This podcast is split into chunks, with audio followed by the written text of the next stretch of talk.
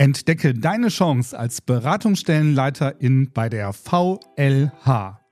Flexible Zeitanteilung, freie Standortwahl, Top-Vergütung und Entwicklungsmöglichkeiten. Nebenberuflich oder in Vollzeit? Deine Wahl. Werde Teil unseres gut vernetzten Teams. Onboarding und Starterhilfe inbegriffen. Jetzt bei vlh.de slash Steuerkarriere bewerben. VLH. Hier bist du die Nummer 1. Steuerkanzleien aufgepasst. Am 18. April 2024 findet die Steuerberater Expo, die Innovationsmesse für Steuerkanzleien in Köln statt. Gemeinsam mit unserem Premium-Partner, dem NWB Verlag, laden wir dich auf die Steuerberater Expo ein.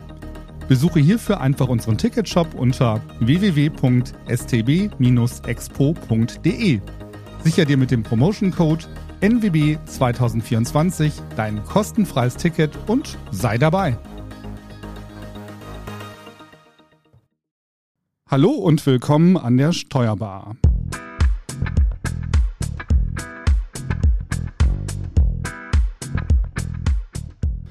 Heute schauen wir mal etwas genauer auf das Thema mobiles Arbeiten im Ausland. Die heutige Folge wird präsentiert von TextDo. Du möchtest die Umsatzsteuer- und FIBU-Prozesse für deine Mandanten automatisieren? TextDo's cloudbasiertes Financial Operating System bietet die Möglichkeiten dazu. TextDo unterstützt dich dabei, die Umsatzsteuer-Compliance im Ausland sowie die Finanzbuchhaltung rechtssicher und automatisiert abzubilden, sodass dir als Steuerberater mehr Zeit für die Beratung bleibt. Klicke ganz einfach auf den in der Podcast-Beschreibung hinterlegten Link und buche direkt eine kostenlose Demo bei TextDo's Umsatzsteuerexperten. An meiner Seite steht heute wie gewohnt meine Kollegin Franziska Bouillon. Hallo Franzi. Hallo. Und ganz neu dabei ist heute unsere gemeinsame Kollegin Silke Nietz. Hallo Silke. Hallo, freue mich, dass ich dabei sein darf. Ja, schön, dass ihr da seid. Und bevor Silke euch unseren, unsere heutigen Gäste vorstellt, ist natürlich Franzi am Start und beamt euch mal in das heutige Thema. Genau, wir haben es gerade schon gehört, es geht um das mobile Arbeiten im Ausland. Spätestens seit Corona ist das mobile Arbeiten im Alltag bei sehr vielen Menschen angekommen, auch in vielen Kanzleien.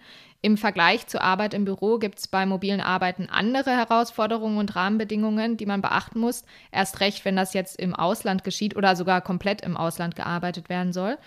Ähm, darüber sprechen wir heute mit unseren beiden Gästen und widmen uns auch so dem Thema, welche Chancen und Risiken das mobile Arbeiten mit sich bringt. Wir freuen uns sehr auf unsere Gäste und begrüßen ganz herzlich Stefanie Sauer und Marco Schader von der Grant Thornton AG Wirtschaftsprüfungsgesellschaft. Stefanie ist Rechtsanwältin und Steuerberaterin und hat ein LLM in Wirtschafts- und Steuerrecht und ist Partnerin im Geschäftsbereich Tax.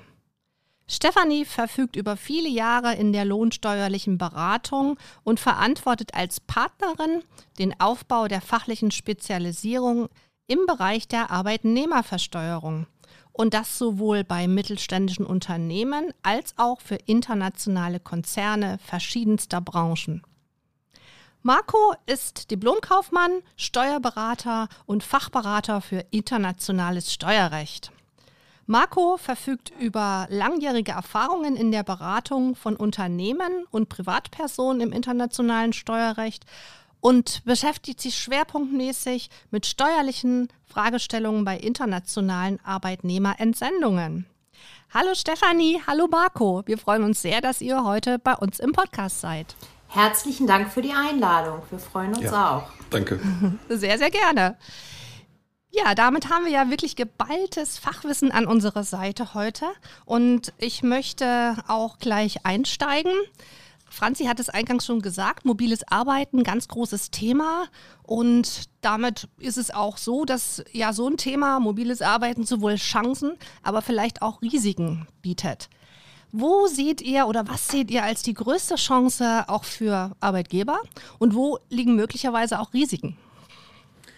Ja, ich denke, die ganz große Chance, die Unternehmen haben bei mobiler Arbeit, ist Mitarbeitergewinnung. War of Talent. Mitarbeiter wollen mobil arbeiten, Mitarbeiter wollen auch mobil im Ausland arbeiten und nicht nur im Inland. Das heißt, mobiles Arbeiten zu ermöglichen, ist bestimmt auch Teil des Employer Brandings für viele Unternehmen. Und was wir auch zurückgespielt bekommen aus den Mandantenschaften ist, ja, die Arbeitnehmer, Arbeitnehmerinnen, die fragen danach. Die wollen jetzt äh, über die Grenze auch mobil arbeiten. Die möchten auch nach dem Urlaub mal den Laptop aufklappen und im Ausland arbeiten. Das heißt, auch der Erwartungsdruck gegenüber den Arbeitgebern ist doch enorm gestiegen in den letzten Monaten. Viele Arbeitnehmer haben ja auch während der Pandemie festgestellt, dass sie sehr gut und auch sehr effizient im Homeoffice arbeiten können und dann stellt sich natürlich schon die Frage, muss das Homeoffice wirklich im Inland sein oder kann ich nicht auch aus dem Ausland arbeiten? Und was wir in der Beratung feststellen, ich hatte es im Eingangsgespräch schon gesagt, es menschelt in der Lohnsteuer. Die intrinsische Motivation der Mitarbeiter ist total unterschiedlich. Es gibt vielleicht den jungen Mitarbeiter, der sagt, hey, ich möchte sechs Wochen durch Neuseeland reisen im Camper, kann ich meinen Rechner nicht mitnehmen. Es gibt vielleicht ähm, die Person, die sagt, ich habe einen Hintergrund, ich bin eigentlich, ähm, meine Familie lebt in Griechenland, meine Mutter ist pflegebedürftig, meine Geschwister brauchen Unterstützung ich würde gerne meine Geschwister äh, unterstützen und den Sommer über auf Mama aufpassen, damit die auch mal Urlaub machen können. Also es sind ganz unterschiedliche Motive, mit denen sich die Personalabteilung und dann auch die Steuerabteilung konfrontiert sieht. Da würde mich erstmal interessieren, ob es denn, also zum einen hab, äh, ist ja gerade schon angeklungen, dass das durch Corona sicherlich jetzt mehr nachgefragt wird und auch mehr geworden ist einfach, ne? weil mehr Menschen die Möglichkeit wahrscheinlich auch zum mobilen Arbeiten hatten und festgestellt haben, das ist was für mich. Ist das denn ähm, eher eine kurzfristige Sache, dass Menschen kurzfristig im Ausland arbeiten möchten oder Mitarbeiter oder sowas Langfristiges aus eurer Erfahrung? Beides, beides wird nachgefragt und beides hat ganz unterschiedliche steuerliche und sozialversicherungsrechtliche und auch arbeitsrechtliche Implikationen. Ja, in der Reaktion muss man sagen, dass die meisten Arbeitgeber offen dafür sind, Mitarbeitern ein, ein Angebot zu machen, dass man sagt, du kannst 30 Tage im Jahr in einem anderen Land arbeiten, wenn du uns zusicherst, dass du innerhalb von 24 Stunden bei Bedarf wieder im Inland bist. Mhm. Auch da werden wir sehen, ich meine, wir wissen jetzt alle, ne, vor drei Monaten hätten wir alle gesagt, kein Problem, setze ich mich in äh, ähm, Spanien in den Flieger und bin innerhalb von vier Stunden wieder da. Jetzt vielleicht eher nicht. Ich bin sehr gespannt, wie diese aktuelle Diskussion an den Flughäfen auf das Thema einzahlen wird. Ähm, aber das ist der eine Zweig, wo die Unternehmen sehr offen sind. Und dann gibt es äh, das, was du gerade angesprochen hast, den Bereich, wo man sagt, ich hatte es ja schon erwähnt mit der pflegebedürftigen ähm, Mutter, wo Mitarbeiter wirklich ganz gezielt sagen, sie möchten teilweise sogar sechs Monate im Ausland arbeiten, äh, wo sich wirklich ganz andere Themen mhm. stellen und was auch viel, viel herausfordernder ist für das Unternehmen. Das äh, klingt ja erstmal alles ähm, gut, beziehungsweise auch nach der Chance, über die wir eingangs sprachen. Wo liegen denn jetzt äh, eurer Meinung nach die Risiken? Ja, sobald ein Mitarbeiter die Grenze übertritt und im Ausland arbeitet, öffnet sich sozusagen die Büchse der Pandora, muss man, muss man leider sagen. Und viele Unternehmen kommen jetzt auch zu uns und sagen zu uns, Herr Schader, der Mitarbeiter möchte jetzt im Ausland arbeiten. Ist da ein Risiko? Wir denken nicht. Leider muss man da häufig sagen, doch, es gibt leider sehr viele Risiken, die es mit sich bringt, dass ein Mitarbeiter mobil im Ausland arbeitet. Das ist schon die Frage nach der Einkommensbesteuerung. Es könnte sein, dass Mitarbeiter, die im Ausland tätig werden, dort auch einkommensteuerpflichtig werden. Also der Mitarbeiter, der in Spanien tätig ist, wird in Spanien steuerpflichtig. Und da stellt sich auch die Frage für den Arbeitgeber, muss er eventuell dann Lohnsteuer abführen in Spanien? Muss er sich anmelden? Muss er Lohnsteueranmeldung abgeben? Es stellt sich aber auch die Frage nach Betriebsstätten. Auch Mitarbeiter, die im Ausland tätig sind, können unter gewissen Voraussetzungen auch Betriebsstätten begründen für den Arbeitgeber. Der muss sich dann registrieren lassen im Ausland, muss dort Körperschaftssteuer, Ertragssteuererklärungen abgeben. Also alle möglichen Compliance-Verpflichtungen können damit entstehen. Das heißt, steuerlich ist da ein Risikopotenzial auf jeden Fall da. Aber es gibt auch andere Risikothemen, wie beispielsweise Sozialversicherung.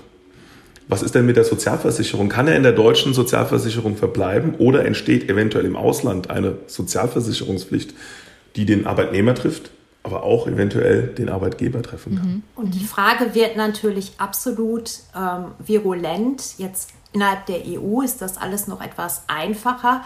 Aber äh, stell dir vor, ähm, du bist in Thailand, ja, mit deinem Laptop am Strand, stehst auf, knickst um und hast dir den Fuß verstaucht zahlt die deutsche Krankenkasse? Was ist mit der Berufsgenossenschaft? Wie kommst du zurück? Was ist mit dem Krankenhausaufenthalt? Also das ist sicherlich nicht der Regelfall, aber das sind schon Themen, die gerade im deutschen Mittelstand sehr fürsorgliche Arbeitgeber umtreiben. Also macht es schon einen Unterschied, ob jetzt jemand ähm, im EU-Ausland arbeitet. Das macht wahrscheinlich die Sache ein bisschen einfacher, ne? als wenn jetzt jemand in einem Drittland arbeitet, oder? Grundsätzlich muss man sagen, ja, ähm, die Arbeit innerhalb der EU und des europäischen Wirtschaftsraums gibt es aufgrund der Koordinierung der Sozialversicherungssysteme ist es schon mal einfacher, also die, was Sozialversicherung anbelangt. Auch haben wir mit allen Staaten ein Doppelbesteuerungsabkommen in der EU mit der EWR, so dass auch unter gewissen Voraussetzungen gar kein Besteuerungsrecht im Ausland entsteht. Das sieht anders aus, wenn ich ins Drittland gehe beispielsweise Brasilien, mit denen wir kein DBA haben. Wenn ein Mitarbeiter den Laptop in Rio de Janeiro aufklappt und dort arbeitet, wird er in Brasilien steuerpflichtig. Dann gibt es kein Doppelbesteuerungsabkommen, das irgendwie das Besteuerungsrecht wieder entziehen kann. Sozialversicherung. Wir haben nicht mit jedem Land ein Sozialversicherungsabkommen. Beispielsweise in Russland greift es sehr, sehr früh das Sozialversicher die Sozialversicherungspflicht im russischen Staat. Das heißt, es ist dann vermutlich auch wichtig, welche Staatsangehörigkeit der Mitarbeiter hat, ne? weil es dann entsprechend das, das russische Recht angreift. Marco, magst du oder ich mache einen ersten Aufschlag? Also für die Frage, welchem Sozialversicherungsstatut man unterliegt, da kommt es immer darauf an, wo arbeite ich und ähm, hat mein Land, in dem ich wohne, mit diesem Land ein entsprechendes äh, Statut abgeschlossen. Marco hat ja schon gesagt, innerhalb der Sozialversicherung in Europa sind wir harmonisiert. Alles darüber hinaus muss man im Einzelfall sich angucken. Da kommt es jetzt auf die Staatsangehörigkeit nicht an. Aber wenn wir an Visa und Aufenthaltsgenehmigung denken, da ist, sieht es schon ganz anders aus. Und ich meine, es hat in der Vergangenheit ähm, man merkt das, ne? Ich bin hier immer der Bad Guy, ja? Ich mache immer die Probleme auf. Aber ähm, man hat in der Vergangenheit natürlich schon mal Fälle gehabt, äh, wo zum Beispiel die US-Behörden nachgefragt haben, warum reist denn hier immer jemand als Tourist ein? Das waren dann Berater, die äh, äh, beruflich in den USA waren und irgendwann sind die dann bei der Immigration-Behörde mal rausgezogen worden. Und das sind Aspekte, die Arbeitgeber auch sehen, auch unter dem arbeitsrechtlichen Gleichbehandlungsgrundsatz. Ähm, während es für EU-Staatsangehörige innerhalb der EU zum Beispiel total einfach ist, weil wir Freizügigkeit haben, stellt sich jetzt schon die Frage, was ist denn mit meinem japanischen, brasilianischen, türkischen Kollegen oder meiner Kollegin, die möchte ja auch vielleicht mal Skifahren in Österreich und das als Vacation nutzen. Muss ich da als Arbeitgeber ähm, den Mitarbeiter nicht auf Visa und Immigration äh, hinweisen und habe ich da die Gefahr von Strafzahlungen für mich oder meinen Mitarbeiter, wenn er im Ausland arbeitet? Aber Marco hat da sicherlich noch weitere Fälle. Ja. Absolut. Ich glaube, der Punkt, dass ein Mitarbeiter jetzt innerhalb der EU, EWR, reisen kann, weil er EU-Staatsbürger ist, sozusagen, das ist klar, diese Freizügigkeit. Das Problem fängt aber da an, wenn Sie jetzt ein deutscher Arbeitgeber sind, der eben mehrere Nationalitäten beschäftigt und damit auch Drittstaaten-Nationalitäten. Und jetzt erlauben Sie allen Mitarbeitern beispielsweise innerhalb der EU mobil zu arbeiten. Dann ist das für die, die EU-Bürger nicht das große Problem, aber dann das Problem für die Drittstaatsbürger, weil die müssten, wenn sie in Spanien arbeiten, arbeiten würden, wahrscheinlich ein Arbeitsvisum beantragen. Und das bedeutet ja auch was für den Arbeitgeber? Compliance-Kosten am Ende des Tages. Da schließt sich doch auch direkt eine Frage an. Das Stichwort 4 schon, Stefanie, von dir, glaube ich, eben Arbeitsrecht, deutsches Arbeitsrecht. Ähm, wie ist das denn? Inwieweit greift deutsches Arbeitsrecht dann dann? Also sowohl im EU-Umfeld oder EWR-Umfeld als auch ähm, weiter weg. Wie, wie ist dann da so eure Einschätzung? Bestimmte Dinge Arbeitszeiten mal so als Beispiel. Könnt ihr dazu was sagen? Das ist für uns ganz schwer auf diese Frage zu antworten. Mhm. Ähm, in erster Linie, weil natürlich nicht die Frage ist, wir bewegen uns im deutschen oder wir bewegen uns ja im deutschen Arbeitsrecht. Aber letztendlich ist es ja die Entscheidung des Landes, in dem der Mitarbeiter seine Vocation ausübt, wie das Arbeitsrecht dort strukturiert ist. Und generell, also auf einer sehr hohen Flugebene kann man sagen, bei kurzzeitigen Tätigkeiten sollten Arbeitgeber sich darüber informieren, welche unabdingbaren Standards gelten in dem mhm. Reiseland. Also gucken wir uns mal an, wenn ein österreichischer Kollege in Deutschland Vacation machen würde, müsste das Unternehmen ab dem ersten Tag den Mindestlohn beachten. Mhm. Solche Regelungen kann es in anderen Ländern natürlich auch geben. Wenn wir über längerfristige Vacation reden, dann stellen sich ganz andere Fragestellungen, nämlich wirklich, ob weitergehende Regelungen aus dem Arbeitsrecht des Ziellandes zu beachten sind, aber vielleicht auch die Frage, wenn man, nehmen Sie meinen Eingangsfall von der Dame oder dem Herrn, der vielleicht sechs Monate im Ausland bleiben möchte, höchst kritisch, da stellt sich dann schon auch mal die Frage, wenn man sich nicht mehr gut versteht, kann dieser Mitarbeiter zum Beispiel vor einem griechischen Gericht eine Kündigungsschutzklage nach deutschem Recht einreichen. Wie gesagt, das sind Themen mhm. für lange, längerfristige Aufenthalte. Ähm, gleichwohl sollten Arbeitgeber schon so ein ja, Grund, Grundverständnis haben, äh, welche unabdingbaren äh, Themen in den Zielländern auf ihn warten. Weil der Begriff jetzt ein paar Mal gefallen, gefallen ist, könnt ihr kurz erklären, was Workation genau bedeutet? Das ist eine super gute Frage, ja. Ich glaube, da versteht momentan jeder noch was anderes drunter. Es kristallisiert sich so ein bisschen heraus, dass man unter Workation einen, einen Aufenthalt von bis zu 30, 40 Tagen im Jahr in einem anderen Land ähm, versteht und der Mitarbeiter in diesem Land neben seinem Urlaub oder nach seinem Urlaub äh, beruflich tätig wird. Man muss das im Prinzip negativ abgrenzen von der Entsendung. Die Entsendung ist immer etwas, was der Arbeitgeber anstößt. Der Arbeitgeber hat ein Interesse daran, dass der Mitarbeiter im Ausland arbeitet. Bei der Workation ist es der Mitarbeiter, der sagt, ich möchte im Ausland arbeiten und der Arbeitgeber duldet das praktisch oder erlaubt es, hat aber selber kein Interesse daran. Und daran schließen sich dann natürlich auch Fragen an wie, wer bezahlt die Reisekosten? Ja, niemand würde jetzt aus dem Bauch als Laie auf die Idee kommen, dass bei Workation mein Flug äh, vom Arbeitgeber bezahlt wird. Aber natürlich, nehmen wir mein Beispiel, es ist ein dringendes Meeting, der Mitarbeiter muss die Workation abbrechen, wer bezahlt den Rückflug? Ja. ja, also das sind halt so Themen. Aber letztendlich die Unterscheidung aus meiner persönlichen Sicht ist, wer möchte im Ausland arbeiten? Ist es der Arbeitgeber, der das möchte, dass der Mitarbeiter es macht? Ist es der Arbeitnehmer? Und Marco und ich, wir verstehen Workation als kurzfristige Tätigkeit. Diese, diese Themen, die du äh, jetzt ähm, einige Mal oder die ihr einige Mal jetzt schon angesprochen habt, solche ähm, Einzelfallfragen, werden die denn dann auch im Einzelfall entschieden? Weil jetzt ist mir aufgefallen, sind so viele Fragen ins Spiel äh, gekommen, so ja, darüber muss man nachdenken und darüber muss man nachdenken. Sind das dann Themen, die der Mitarbeiter mit dem Vorgesetzten absprechen kann? Oder gibt es zu all diesen Dingen rechtliche Rahmenbedingungen? Für Arbeitgeber ist es sehr wichtig jetzt zu sagen, wie positioniere ich mich zu diesem Workation, zu diesem Mobile Working? A, erlaube ich es? Und wenn ja, wie stelle ich sicher, dass keine Compliance-Verpflichtungen im Ausland entstehen, beziehungsweise wenn ja, wie kann ich denen nachkommen? Wie kann ich sie erkennen?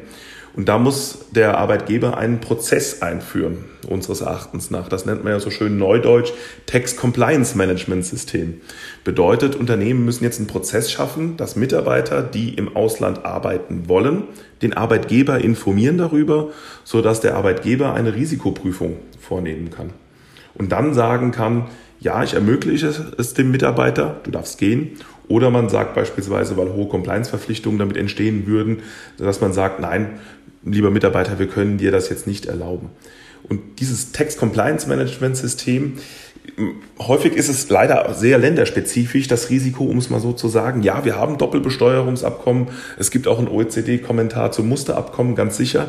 Aber was wir gesehen haben im Rahmen des Workation-Prozesses ist, dass auch viele Länder das unterschiedlich auslegen. Wann entsteht eine Betriebsstätte beispielsweise in dem Land? Dass es also sehr, sehr länderspezifisch ist und so die Arbeitgeber auch eine länderspezifische Risikoprüfung vornehmen müssen.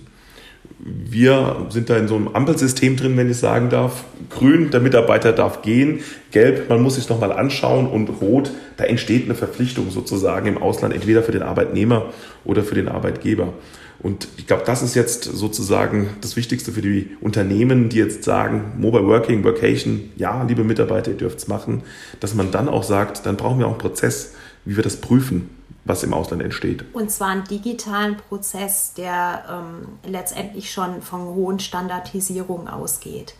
Ich glaube, keine Personalabteilung möchte jeden Einzelfall prüfen. Wie Marco schon gesagt hat, es empfiehlt sich da ein Ampelsystem, ähm, dass ich Fälle, die sehr klar sind oder Fälle, wo klar ist, das geht nicht, schon rausfilter und dann wirklich nur noch einen relativ kleinen Bereich habe, wo ich die Steuerabteilung einbeziehen muss ähm, oder eventuell auch einen Berater mit zur Seite ähm, stelle, um, um diesen Einzelfall zu klären. Man hat ja auch nicht viel Zeit. Ja, also ich, gestern hat mich ein Mandant angerufen und sagte, ja, ähm, vorgestern Abend hat mich der Mitarbeiter angerufen, hat gesagt, du, ähm, ich fliege übermorgen übrigens vier Wochen nach Thailand. Ich nehme meinen Rechner mit. Ja, ich bin immer erreichbar. Urlaub habe ich übrigens nicht eingereicht. Tschüss. Ja, also da haben sie jetzt nicht die Zeit, Grant Thornton mit einem drei Wochen Gutachten zu beauftragen. Da ist er längst wieder da. Und damit ist das Kind dann auch in den Brunnen gefallen, sondern da muss man halt schon auch den Bedürfnissen aller Parteien nachkommen und sagen, es muss eine Möglichkeit geben, Entscheidungen schnell zu treffen. Ich muss die Rahmenbedingungen so setzen, dass ich möglichst klare Fälle habe. Und da helfen IT-gestützte Systeme, digitale Systeme einfach der Personalabteilung und der Steuerabteilung massiv weiter. Bei solchen Fällen bietet es sich ja auch an, im Vorfeld mal miteinander zu sprechen. Ne? Wenn Arbeitgeber und Arbeitnehmer das vorher klären, dann gibt es vermutlich nicht erst nach der Urlaubsbuchung dann die, diese Gespräche. Gibt es denn so klassische Themen, wo er sagt, da steht dann eigentlich direkt die Ampel auf Rot? Ich glaube, man kann sagen, dass Mobile Working über sechs Monate hinaus in vielen, vielen Fällen die Ampel auf Rot schalten lässt, wenn ich so sagen darf. Ähm, also ganz grob skizziert natürlich, wie gesagt, man muss eine Einzelfallprüfung vornehmen, aber es dürfte so sein, innerhalb der EU-EWR bis zu 30 Tagen vermutlich grün, also ein geringes Risiko. Ähm, zwischen eins bis drei Monaten oder eins bis sechs Monaten wäre es gelb. Man muss nochmal schauen, die einzelnen Risiken und über sechs Monate hinaus, das würde schon auf Rot gehen, weil dann sehr häufig ähm, Deklarationspflichten auch im Ausland entstehen würden. Also ist der Faktor Zeit entscheidend äh, für die Ampelfarbe? Absolut. Zeit ist ein super entscheidender Faktor und das Zweite ist, welcher Mitarbeiter reist. Also es macht durchaus einen Unterschied, ob ein Geschäftsführer reist, der das Unternehmen nach außen hin vertreten kann und in der Vocation vielleicht auch Verträge unterzeichnen könnte digital. Ähm, oder ob jetzt äh, ein Mitarbeiter im Verwaltungsbereich, der nicht mit dem operativen Geschäft selbst betraut ist, reicht, äh, reist. Kommen denn solche Anfragen von Mitarbeitern, bei denen ihr denkt, naja, das müsste eigentlich klar sein, dass dort ein, ein längerer Außen, Auslandsaufenthalt nicht wirklich funktioniert? Ja, ganz klar. Also dieses Beispiel, was ich gewählt hatte mit den sechs Monaten in Griechenland aus familiären Gründen, das habe ich mir nicht ausgedacht, das habe ich mehrfach in der Beratungspraxis schon bekommen. Wir haben jetzt eine ganze Menge von Dingen, die habt ihr aufgezählt, auf die man unbedingt achten muss. Ampelsystem, super Stichwort. Was mir noch dazu einfällt, der Datenschutz. Wie ist das denn mit dem Datenschutz gerade auch äh, im nicht-europäischen Ausland? Ähm, ja, was muss dann als Arbeitgeber auch wirklich beachtet werden? Wie geht der um mit ja, mit, den, mit seinem Laptop. Äh, ihr wisst alle, was ich damit meine. Habt ihr da vielleicht noch eine Empfehlung? Also wir sind ja Steuerberater, ja, und keine IT-Spezialisten. Insofern mhm. sind Marco und ich selbst äh, in der datenschutzrechtlichen Beratung nicht ähm, aktiv tätig. Es ist aber total interessant, dass du die Frage stellst, weil ich letzte Woche ein Gespräch mit einem Mandanten hatte zum Thema Workation und da war die IT-Abteilung mit mhm. involviert und die haben genau diese Fragen aufgebracht. Die haben ähm, diskutiert, dass das Unternehmen eine Mobile, äh, eine, eine Bring Your Own Device Richtlinie hat und jetzt überlegt, die anzupassen, weil wir fünf gehen vielleicht davon aus, wir haben alle einen Laptop und ein Firmenhandy. Aber nicht jeder mhm. Mitarbeiter, der Workation berechtigt ist, hat das. Und die erste Frage, die die IT sich gestellt hat, ist, müssen wir das Bring Your Own Device nicht anpassen, wenn der Mitarbeiter jetzt im Ausland ist und sein privates Mobiltelefon im Hotelserver äh, oder ans Hotel-WLAN bringt und darüber Teams nutzt, Anrufe nutzt, ja, ähm, welche Auswirkungen hat das? Und das Zweite ist natürlich auch die Datensicherheit. Wie mache ich die Geräte, die ich dem Mitarbeiter zur Verfügung stelle, so sicher, dass sie auch im Ausland ähm, kein, keine Gefahr für das Unternehmen darstellen? Also das Thema wird von Mandanten adressiert Marco und ich sind aber in der komfortablen Situation, dann an unsere IT-Kollegen zu verweisen, die sich mit Data Protection auskennen und da unsere Mandanten unterstützen können. Mhm. Inwieweit können denn Behörden überhaupt feststellen, ob im Ausland gearbeitet wird oder jemand arbeitet? Das ist jetzt mal so ein nächster äh, Block, der mich noch interessieren würde. Ja, die Frage bekommen wir in der Beratungspraxis auch total häufig, dass dann gesagt wird, Herr Schader, Frau Sauer, es merkt kein Mensch. Ja, wer soll das merken? Und wir beide antworten dann immer, dann gehen Sie doch mal auf LinkedIn oder Facebook. Ganz viele Mitarbeiter posten das, ganz viele Personalabteilungen nutzen das, Marco hat es erwähnt, als aktives Recruiting-Mittel. Und wenn ich Steuerprüfer in Spanien, Portugal oder Griechenland wäre, dann würde ich ein, eine IT-gestützte Lösung, einen Bot ähm, programmieren, der einfach mal die sozialen Medien durchforstet und würde mir anschauen, welche Mitarbeiter welcher deutschen Unternehmen bei mir äh, in meinem Staatsgebiet tätig sind. Weil Marco hat es erwähnt, teilweise führt es gar nicht dazu, dass ich steuerpflichtig in dem Land bin, aber ich habe Meldepflichten. Und wenn ich diese Meldepflichten nicht erfülle, sind die Bußgeld bewährt. Und Bußgelder können auch zum Beispiel innerhalb der Europäischen Union vollstreckt werden. Das ist so der eine Bereich. Und der zweite ist, dass die Behörden natürlich miteinander kommunizieren. Also es kann durchaus sein, dass ein deutscher Steuerprüfer eine Vocation-Richtlinie prüft und dann vielleicht ähm, mal eine Kontrollmitteilung ins Ausland schickt und sagt, hey, ich weiß, dieses Unternehmen erlaubt das, interessiert euch das? Wir haben durchaus Mandanten, die uns spiegeln, dass wir von ausländischen Steuerbehörden auch im Bereich der Lohnsteuer Kontrollmitteilungen bekommen aus dem Ausland, die dann der deutsche Steuerprüfer zur Lohnsteueraußenprüfung mitbringt. Warum soll das nicht auch umgekehrt der Fall sein? Und beide Sachen geschehen auch so in der äh, Praxis. Also, dass es da auch schon Bußgelder zum Beispiel gab, was du gerade sagtest. Aktuell haben wir noch keinen Fall, aber wir halten das durchaus für möglich, dass das zukünftig kommen kann. Mhm. Wenn man sich ja die Steuerlandschaft ansieht, über alle Länder hinweg, werden ja viele Länder immer sich überlegen, wo bekomme ich Steuersubstrat her?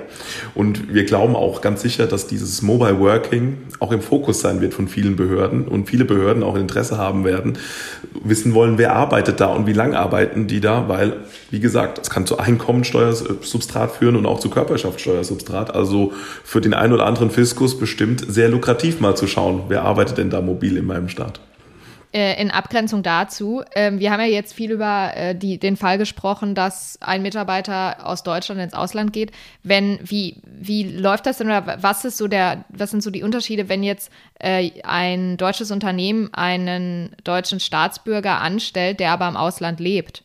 Also der meinetwegen dauerhaft sich in Spanien aufhält. Ich glaube, das ist diese erste Fallkonstellation. Mitarbeiter, die den Mittelpunkt der Lebensinteressen im Ausland haben, beispielsweise in Barcelona und jetzt angestellt werden vom deutschen Unternehmen. Das führt dazu, dass Compliance-Verpflichtungen entstehen in Spanien. Und das hatten viele Unternehmen bisher auch schon auf dem Radar, wenn ich so sagen darf. Auch vor Corona, auch vor dem Mobile Working. Aha, wenn ich einen spanischen Mitarbeiter in Spanien einstelle, da passiert was. Und diese Fälle führen auf jeden Fall zu Compliance-Verpflichtungen im, im Ausland. Die müssen wir, glaube ich, jetzt abgrenzen von diesen neuen Workation-Fällen, die Stefanie gesagt hat, wo es wirklich darum geht, dass der Mitarbeiter den Laptop aufklappt nach dem Urlaub oder der Mitarbeiter eine Ferienwohnung im Ausland hat und von der Ferienwohnung auf einmal ausarbeitet, sei es in Innsbruck, Österreich oder sei es die Finke auf Mallorca, weil diese Fallgruppe, diese zweite Fallgruppe, das ist, glaube ich, die Fallgruppe, um die es jetzt gerade geht in diesem Thema Mobile Working und da sich viele Unternehmen fragen, was sind die Risiken und wie bekomme ich die in den Griff. Mhm. Habe ich verstanden. Gut. ähm, jetzt vielleicht nochmal zum Thema äh, Chancen. Ähm, lässt sich denn jetzt, wenn man aber, also es ging ja jetzt darum, dass Workation bedeutet, dass jemand äh, aus einer intrinsischen Motivation ins Ausland geht. Ähm, kann aber vielleicht der Arbeitgeber das nicht trotzdem für sich nutzen, zum Beispiel um den Kundenstamm zu erweitern? Oder gibt es so Fälle, wo der Arbeitgeber dann vielleicht sagt, okay, du möchtest das jetzt für sechs Monate machen, aber dass er dann auch sozusagen was davon abbekommt. Ist das vielleicht auch ein Modell? Absolut. Was wir sagen ist nicht, dass Mitarbeiter nicht über sechs Monate hinweg im Ausland arbeiten dürfen mit diesem Ampelsystem, wenn ich so sagen darf. Ähm, wenn Arbeitgeber sagen, ich brauche diesen Mitarbeiter im Ausland und das, das höre ich auch sehr häufig, wenn ich mit Mandanten telefoniere, die, wo ich sage, ja, das kann aber teuer werden für ihr Unternehmen und dann sagen mir Arbeitgeber, Herr Schader, will ich alles nicht hören. Ich brauche den Mitarbeiter in Spanien, der muss da arbeiten. Dann ist das in Ordnung, nur müssen Unternehmen sich dessen gewahr sein, dass sie dann auch Verpflichtungen haben, Deklarationspflichten, steuerliche Verpflichtungen und das auch für den Mitarbeiter eben Einfluss haben kann. Und ich glaube, darum geht es, dass man diese Mitarbeiter auf dem Radar hat, die jetzt im roten Bereich werden und dass man da weiß, aha, da muss ich auch was machen. Wie gesagt, wir sagen nicht, dass es vermieden werden soll im Ausland, sondern nur, dass man weiß, was es passiert, ja. wenn, wenn da jemand im Ausland ist. Ja. Und ist das dann auch vielleicht sinnvoll, die Mitarbeiter dahingehend zu schulen, auch was so die steuerlichen Gesetze angeht oder dass eben das auch so ein bisschen auf die Mitarbeiter äh, äh, umgeschultert wird, dass sie sich damit eben beschäftigen, in welches Land sie gehen und was es mit sich bringt? Absolut. Wir haben viele Mandanten, die jetzt auch Informationsblätter angefragt haben, die gesagt haben, bitte schreiben Sie mal die Risiken auf, weil man kann ja verstehen, wir sind jetzt Steuerexperten, wir kennen uns aus mit Steuern, aber jemand, der jetzt nicht allzu viel mit Steuern zu tun hat, nur einmal im Jahr die Einkommensteuererklärung macht, der weiß vielleicht nicht um diese Risiken, die im Ausland entstehen. Und das bekommen wir auch von vielen HR-Abteilungen wieder gespiegelt, die sagen, ach, Herr Schader, ich laufe da, ich rede da gegen eine Wand. Ich kann, kann diese Risiken gar nicht darstellen oder nicht glaubhaft rüberbringen. Helfen Sie uns. Und da haben wir auch viele Informationsblätter schon erstellt und haben auch viel mit Betriebsräten schon gesprochen in den letzten paar Monaten, die gesagt haben, ja, was sind denn diese Risiken? Und ich glaube, dieses, diese Schaffung von Risikobewusstsein ist auch ganz wichtig und das haben wir auch sehr häufig gemacht, weil anders weiß es ja auch der Mitarbeiter gar nicht, was damit zusammenhängt mit diesem mobilen Arbeiten im Ausland. Angenommen, ich betreibe eine Kanzlei und möchte meinen Angestellten das mobile Arbeiten auch im Ausland möglich machen. Habt ihr da Tipps? Was muss ich alles beachten? Was sind so die, die wichtigsten Punkte, die ich im Vorfeld ähm, beachten sollte? Ich glaube, man sollte im Vorfeld sich ganz klar machen, was möchte ich erlauben. Also in welchem zeitlichen Umfang, ähm, in welche Länder und wir haben das auch schon angesprochen, welche Mitarbeiter habe ich? Habe ich Mitarbeiter, ähm, die aufgrund ihrer Staatszugehörigkeit eventuell bestimmte Visa- und Einreisebestimmungen beachten müssen? Darauf muss ich als Arbeitgeber vorbereitet sein. Das ist für mich eigentlich der erste Schritt. Und dann sollte ich mir als Arbeitgeber darüber im Klaren sein, es wird nicht ohne Aufwand gehen. Viele, Arbeitnehmer, viele Arbeitgeber sagen, das ist okay. Aber zum Beispiel wir sind ja auch ein großer Mittelstandsberater. Wir haben Mandanten, für die ist die Beantragung einer A1-Bescheinigung, das ist die Bescheinigung, die ich immer aus sozialversicherungsrechtlichen Erwägungen brauche, wenn ich mich im Ausland, im europäischen Ausland aufhalte und dort arbeite. Es gibt Unternehmen, die haben da einen etablierten Prozess. Die sagen zu mir, Frau Sauer, das ist für uns überhaupt gar kein Problem. Ja, da drückt der Mitarbeiter im Intranet auf den einen Knopf und dann wird das erstellt.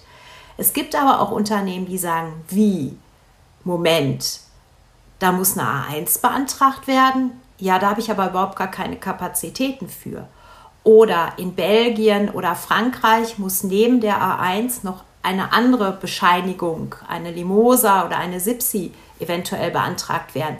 Nee, das ist mir zu viel. Das heißt, es gibt Unternehmen, für die ist das überhaupt kein Problem, kein Showstopper. Es gibt aber Unternehmen, die sagen, nein, das ist mir zu viel Verwaltungsaufwand. Das hat mit einem steuerlichen Risiko überhaupt nichts zu tun. Also ich muss mir überlegen, wie viel Kapazität habe ich als Unternehmen, um meinen Mitarbeitern das zu ermöglichen, weil ganz ohne Aufwand wird es nicht gehen. Und daran sollte ich auch meine Risikoevaluierung ausrichten. Das wären mal so die Anfangstipps. Und dann würde ich halt ganz konkret anhand dieses Budgets schauen, welche Länder erlaube ich und welche Länder schließe ich aus. Das können dann Länder sein, die besonders steuerlich riskant sind. Es kann aber, wie gesagt, einfach daran liegen, dass ich sage, ich möchte nicht einen zusätzlichen Meldeprozess ausfüllen, weil das schafft meine HR-Abteilung nicht. Hm. Und dann komme ich, glaube ich, auch mit den Mitarbeitern gut ins Gespräch.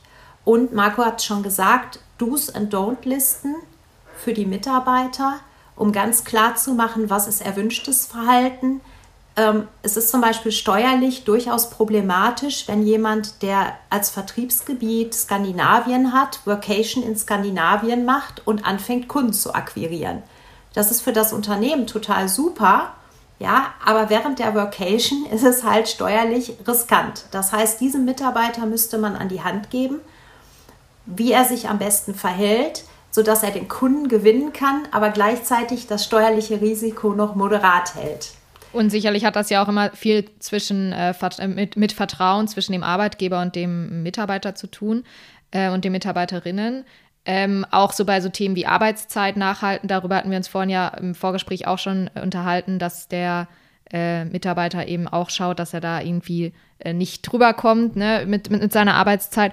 Und was wir uns noch gefragt hatten, auch so Themen wie Zeitverschiebung. Auch über sowas muss man ja im Vorfeld sprechen, wenn äh, eine größere Zeitverschiebung vorherrscht, äh, wie man das dann eben mit wichtigen Terminen macht, wenn es dann irgendwie nachts bei demjenigen ist, ne, im Ausland. Auch sowas muss man ja irgendwie absprechen. Ja, wie macht man das denn?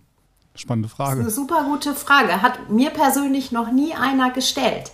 Ich glaube, ich glaube persönlich auch, dass alle Workation wollen.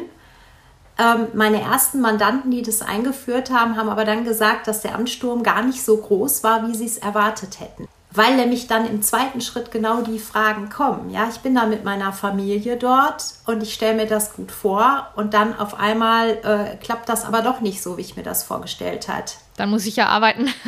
Also ich, ich glaube, die, die, genau. es wird wie, wie immer im Leben, ja, es wird, ähm, es wird sich einrocken, viele Dinge werden sich sortieren und auch etwas, äh, das ist aber meine ganz persönliche Meinung. Wir sind in einer modernen Arbeitswelt mit modernen Menschen, die gerne arbeiten, die brennen für das, was sie tun und für die das vielleicht gar nicht so schlecht wäre mit der Zeitverschiebung. Ja, die sagen würden, hey, das ist ein spannendes Meeting, natürlich mache ich das.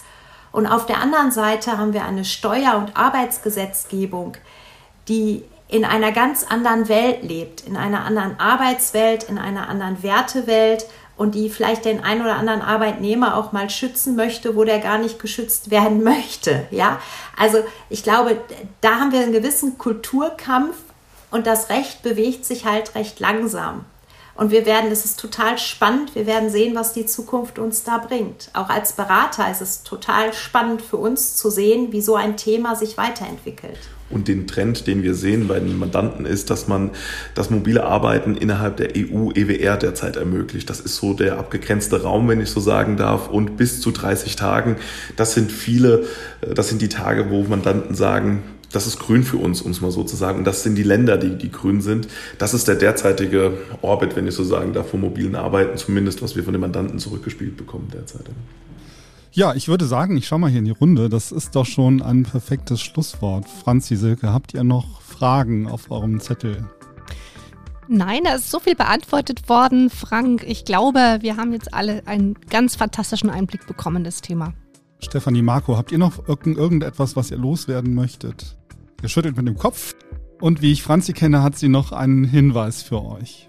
Genau, und zwar habe ich noch den Hinweis auf ein Seminar, das heißt Mobiles Arbeiten im Ausland. Das führt ihr beiden ja auch durch, ne? Online. Am 23. September findet das statt und das verlinken wir euch wie immer in den Show Notes. Genau, ja, und damit ähm, verabschieden wir uns von euch. Wir bedanken uns vor allem bei unseren Gästen Stefanie und Marco. Schön, dass ihr dabei wart. Vielen Dank für die Einladung, hat super viel Spaß Vielen gemacht. Vielen Dank. Genau, wenn euch die heutige Folge gefallen hat, dann gebt uns gerne Likes und Herzchen in eurem Podcast-Player. Wenn ihr Ideen oder Themenvorschläge habt, schreibt uns gerne an podcast.nwb.de. Wir freuen uns auf euer Feedback. Die heutige Folge wurde präsentiert von TextDo. Du möchtest die Umsatzsteuer- und FIBU-Prozesse für deine Mandanten automatisieren? TextDo's cloudbasiertes Financial Operating System bietet die Möglichkeiten dazu. TextDo unterstützt dich dabei, die Umsatzsteuer-Compliance im Ausland sowie die Finanzbuchhaltung rechtssicher und automatisiert abzubilden, sodass dir als Steuerberater mehr Zeit für die Beratung bleibt. Klicke ganz einfach auf den in der Podcast-Beschreibung hinterlegten Link und buche direkt eine kostenlose Demo bei TextDo's Umsatzsteuerexperten. Ja, macht's gut und bis zum nächsten Mal. Tschüss. Tschüss. Tschüss.